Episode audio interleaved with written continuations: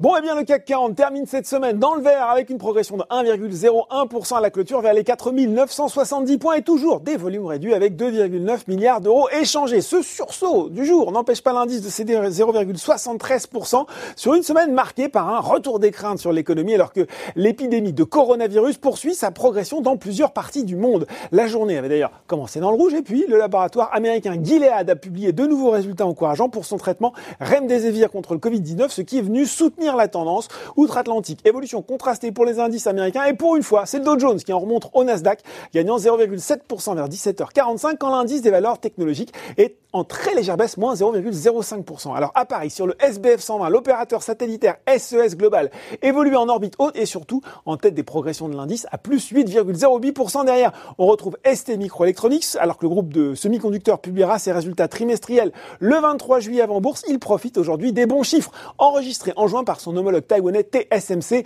Odo a confirmé son opinion neutre sur la valeur, mais avec un objectif de cours ajusté de 22 à 23 euros. Regain d'appétit pour Sodexo et Valeo qui met fin à trois séances de baisse consécutives. Le titre de l'équipe entière reprend d'ailleurs 46% depuis trois mois. À noter enfin la hausse de 24,6% de Devoteam, l'action du groupe s'ajustant au prix du projet d'OPA des fondateurs annoncé hier soir, soit 98 euros par action. Côté baisse, ce n'était pas une séance nickel pour Eramet, lanterne rouge du SBF 120, alors que sa filiale, la Société Le Nickel, premier employeur privé en Nouvelle-Calédonie, risque d'être en faillite d'ici le début de 2021. Mal orienté également Eurofin, Scientifique, Corian et Rémi Cointreau. Et puis sur le CAC 40, le repli le plus marqué est signé Dassault Systèmes.